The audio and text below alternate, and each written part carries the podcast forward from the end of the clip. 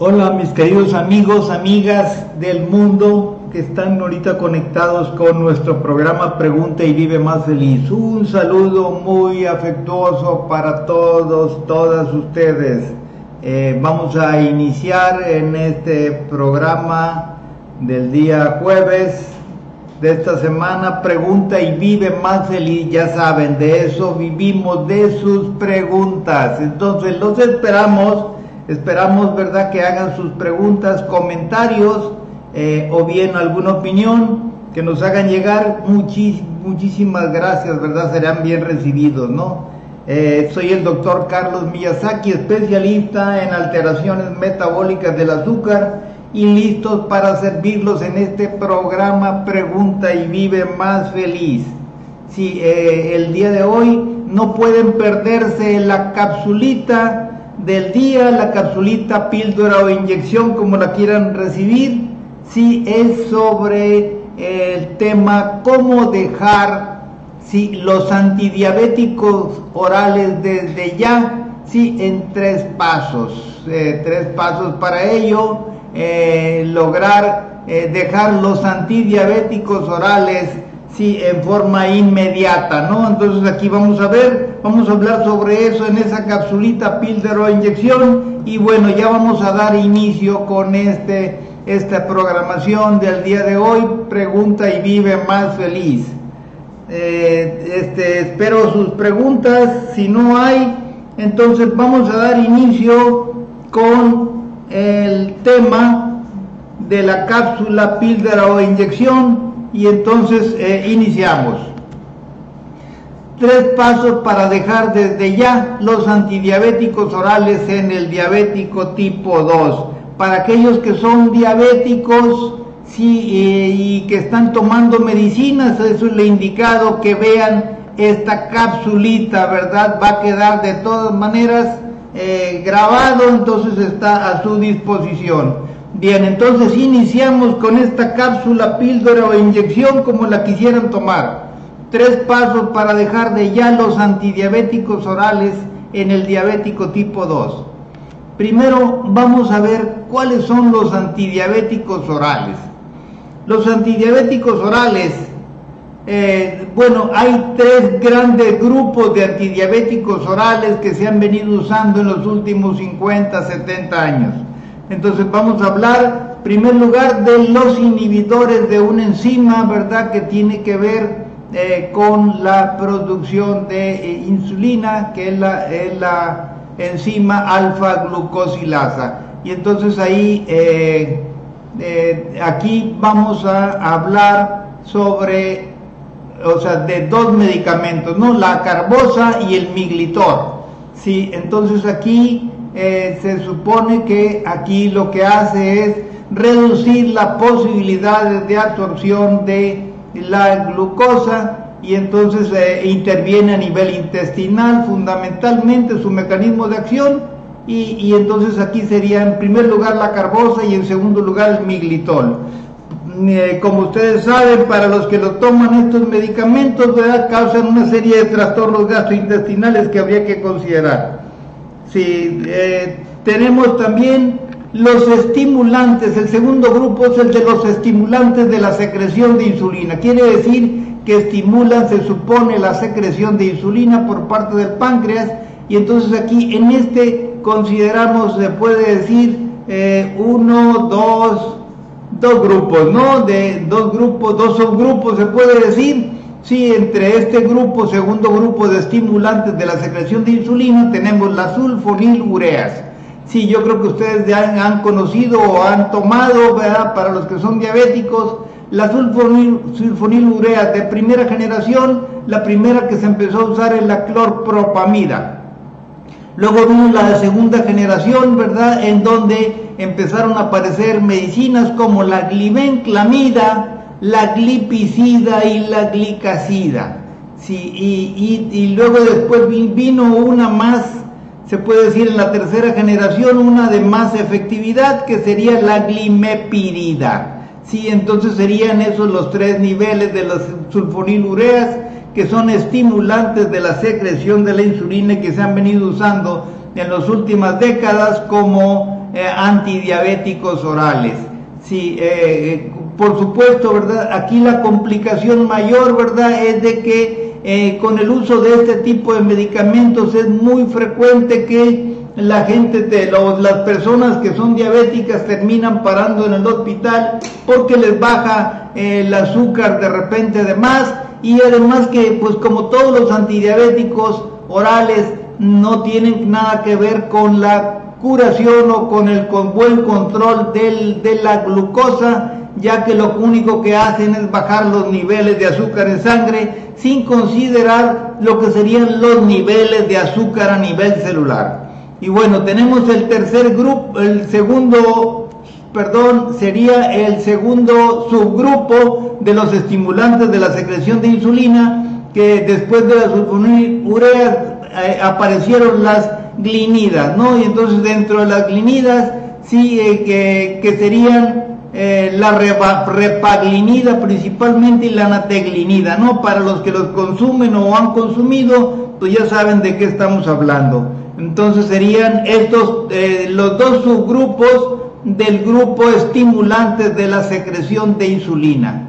Y bueno, tenemos el tercer grupo, ¿verdad? Que es el grupo de los que son sensibilizadores de la insulina, o sea que la hacen más susceptible para que haga su efecto. Entonces en este grupo eh, se incluye el, subgrupo de biguanidas, Sí, como la metformina, muy conocida por ustedes, pues casi no hay diabético que no la consuma. Y por supuesto las glitazonas, ¿verdad? Que eh, ahí también eh, tienen un mecanismo de acción muy parecida a la metformina, pero que son, digamos, de más, eh, más moderna, de más avanzada. Sensibilizan, digamos, la, la, la acción de la insulina. Entonces, estos serían los tres grupos, se puede decir, de las eh, de los medicamentos antidiabéticos orales, ¿verdad? Que son los que nosotros queremos quitar. Y bueno, ¿cómo se pueden quitar desde ya los antidiabéticos orales? O sea, que aquí mostramos tres pasitos sencillitos, ¿verdad? Para poder quitar desde ya los antidiabéticos orales.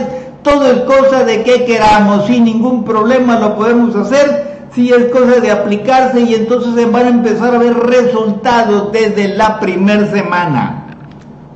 Lo primero que hay que hacer es confirmar que en realidad se trata de un diabético tipo 2. Sí, o sea que no es aplicable a quien tiene alguna falla en el páncreas y sea un diabético tipo 1 o un diabético mixto, ¿no? O sea, en donde hay una combinación de lo que es eh, la diabetes tipo 2 y la diabetes tipo 1. Sí, entonces aquí eh, eh, esa, esa situación mixta se puede decir muchas veces el resultado viene de un diabético tipo 2 que con el mal manejo durante muchos años, ¿verdad? Llega un momento en que truena su páncreas y entonces empieza a fallar la producción de insulina en el páncreas y entonces se hace mixta la diabetes. Por un lado, sí, debido al consumo de alimentos que es eh, inadecuado, que es lo que va a formar al diabético tipo 2, y, se le agrega una falla del páncreas resultado, digamos, del exceso de producción de insulina eh, exagerada que hace, se puede decir, que el páncreas truene y ya no sea posible, eh, digamos, corregir la función completamente. Bien, entonces aquí, en este caso, habría que en primer lugar aplicar la fórmula. Si para saber si se trata de un diabético tipo 2 la persona es de aplicar la fórmula. Peso en kilogramos. Sí, entonces ustedes ubíquense en su peso en kilogramos. A eso le vamos a restar la estatura en centímetros menos 100. Si supongamos, ¿verdad?, que tuviera eh, unos 70 de estatura, y le restan 100, entonces va a quedar 70. Y si pesa 80 eh, eh, kilogramos, entonces hay un excedente de 10 de, peso por encima de la estatura que sería eh, de 70, ¿no? Y la otro peso 80. Entonces, aquí nos da un resultado de 10, quiere decir que aquí aplicando la fórmula peso en kilogramos menos estatura en centímetros menos 100, y nos da un resultado de 5 o más, entonces hay que pensar eh, casi seguramente que se trata de un diabético tipo 2. Si cuando no es así, cuando la está más o menos nivelado el peso con la fórmula de esta de la estatura, entonces hay que sospechar que se trata, digamos, de una diabetes tipo mixta y si el peso eh, es menor a lo que sería la estatura, entonces habría que pensar muy probablemente en que se trate de un diabético tipo 1, en donde sí hay definitivamente una clara falla en la función del páncreas. Claro, por supuesto, de todas maneras, aunque se trate de diabético tipo 1, siempre es posible valorar si la falla es ligera, digamos un 25%, o está en término medio a 50%, o, todavía es más profunda, hasta un 65% de falla en el páncreas. Bueno, tenemos que, eh, en segundo lugar, después de confirmar que se trata de un diabético tipo 2 por la fórmula del peso y la estatura, habría que, eh, si hay alguna duda, medir la insulina en ayunas. Son, es un estudio de laboratorio. Sí, eh, vamos, a, vamos a verificar en dos estudios de laboratorio. Uno sería la insulina en ayunas y que el resultado sea 10 eh, o más. Si el resultado es de 10 o más de insulina en ayunas, seguramente se va a tratar de un diabético tipo 2 porque tiene suficiente producción de insulina, ya que el valor normal de la insulina es de 13 en la persona normal, ¿no? Entonces así sería el resultado y entonces es lo que nos da la valoración. Y la otra cosa es midiendo el péptido C, que es el, es el digamos la hormona precursora de la insulina en el páncreas también y que se puede medir y si el resultado está en 3 o más, no hay ninguna duda que hay suficiente producción de insulina en el páncreas y que entonces eh, no es por eh, la diabetes por falla del páncreas, sino que es precisamente por el tipo de alimentación inadecuado y entonces en donde la función del páncreas está, eh, digamos, en su nivel normal. ¿No? Y entonces aquí sería, eso sería entonces lo primero, ver si se trata de un diabético tipo 2. Una vez ya aplicado estos criterios, entonces pasamos al segundo paso. El segundo paso sería aplicar una alimentación baja en carbohidratos cinco días a la semana. Sí, o sea que no importa que dos días a la semana, si no se aplique en la alimentación, haga sus desarreglos los que quiera pero que durante cinco días a la semana sí vamos a considerar que su alimentación debe ser baja en carbohidratos y por lo tanto no consumo de azúcares ni, ni endulzantes de ningún tipo, no granos eh, como maíz, frijol, arroz, eh, garbanzo, por ejemplo, eh, no harinas, o sea, nos referimos sobre todo a las harinas de trigo, eh, que vienen en las galletas, que vienen en los panes, en los pasteles y que vienen también las harinas, por ejemplo, en las tortillas, ¿verdad? Que son de, de, de harina disque nixtamalizada. Sí, cuando se trata, digamos, de, de maíz, eh, de tortillas de maíz 100%, sí hay problema, es menor, ¿verdad? Pero también de todas maneras ya hablamos de que no granos durante los cinco días, entonces habría que restringir eso. Luego también no almidones, que con almidones nos referimos principalmente a, los azúcares simples que se encuentran en las avenas y que se encuentran en las papas, por ejemplo, ¿no? Que es de los, son de los alimentos que más usualmente consumimos porque eso se va a convertir en o sea, en azúcar, en azúcar completamente, ¿no? Y luego tenemos el caso de no lácteos, ¿verdad? Los lácteos en general no debieron de consumirse, quizá pudiera ser permitido algún tipo de lácteos como la mantequilla de vaca, como la crema de vaca 100% pura de, de, vaca, o bien, digamos, algún queso, ¿verdad? Eh, del tipo fermentado como el tipo Gouda, sí, de origen o de, estilo holandés, y entonces ese sería lo permitido, o bien un queso de cabra, queso de, chivo, se puede decir, fresco, en donde que, que, venga natural, pues, y no venga mezclado con ningún otro ingrediente. Y bueno, también no aceites vegetales, todos los aceites vegetales se hacen azúcar, sí, y no soya, por supuesto, ¿verdad? Que también se hace azúcar y que además sí genera producción de azúcar eh, debido a que hay una intolerancia, hay un nivel de intolerancia en casi, prácticamente casi todas las personas a la soya, que no se manifiesta ¿verdad? en alta intensidad, pero de todas maneras genera la producción. Eh, la soya hace que digamos que el hígado nuestro se enoje y entonces manda a sacar de nuestras reservas para convertir esas reservas en azúcares y entonces eso es lo que nos causa problema, sí, en los niveles de azúcar. Y bueno, por supuesto, no cacahuates, ¿verdad? Porque también por la calidad de los ácidos grasos y eh, eh, carbohidratos que se generan precisamente por el tipo de contenido que tienen. Y bien, entonces ese sería el segundo paso, lo que tiene que ver con la alimentación.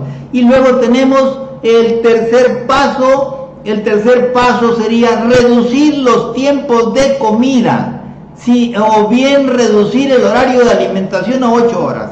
Cuando hablamos de reducir los tiempos de comida, nos estamos refiriendo, por ejemplo, a que podemos eliminar o bien el desayuno o bien la cena. Y entonces quedarnos con dos tiempos de comida o bien desayunar tarde y comer temprano, ¿verdad? Antes de, de cena y entonces se puede decir que reduciendo ese, esas comidas, los tiempos de comida dos, sí es una gran ayuda para que nuestro organismo queme eh, las, los excesos de azúcares que haya dentro de nuestro organismo, sobre todo a nivel celular, eso es lo importante, más que en la sangre a nivel celular. Sí, o bien la otra opción es eh, reducir el horario de alimentación a 8 horas. Por ejemplo, empezar a comer a las 8 de la mañana y terminar a las 4 de la tarde. Y entonces dejar de consumir alimentos entre las 4 de la tarde y las 8 de la mañana del día siguiente. Hacerlo esos 5 días a la semana sí nos va a traer resultados extraordinarios y nos va a permitir controlar eh, perfectamente, ¿verdad?, nuestro azúcar si somos diabéticos tipo 2 y dejando de tomar las medicinas, las que sean que estemos tomando, medicinas tomadas, estoy hablando, ¿verdad? No estoy hablando de insulina aplicada, sino que estoy hablando de las medicinas tomadas. Entonces, repitiendo, mis queridos amigos, eh, serían los tres pasos, repitiendo los tres pasos que hay que seguir, sí, para dejar si los antidiabéticos orales desde ya es el primer paso, eh, que hay que confirmar que se trata de un diabético tipo 2 aplicando la fórmula peso en kilogramos menos estatura en centímetros menos 100, eh, dando un resultado de 5 más.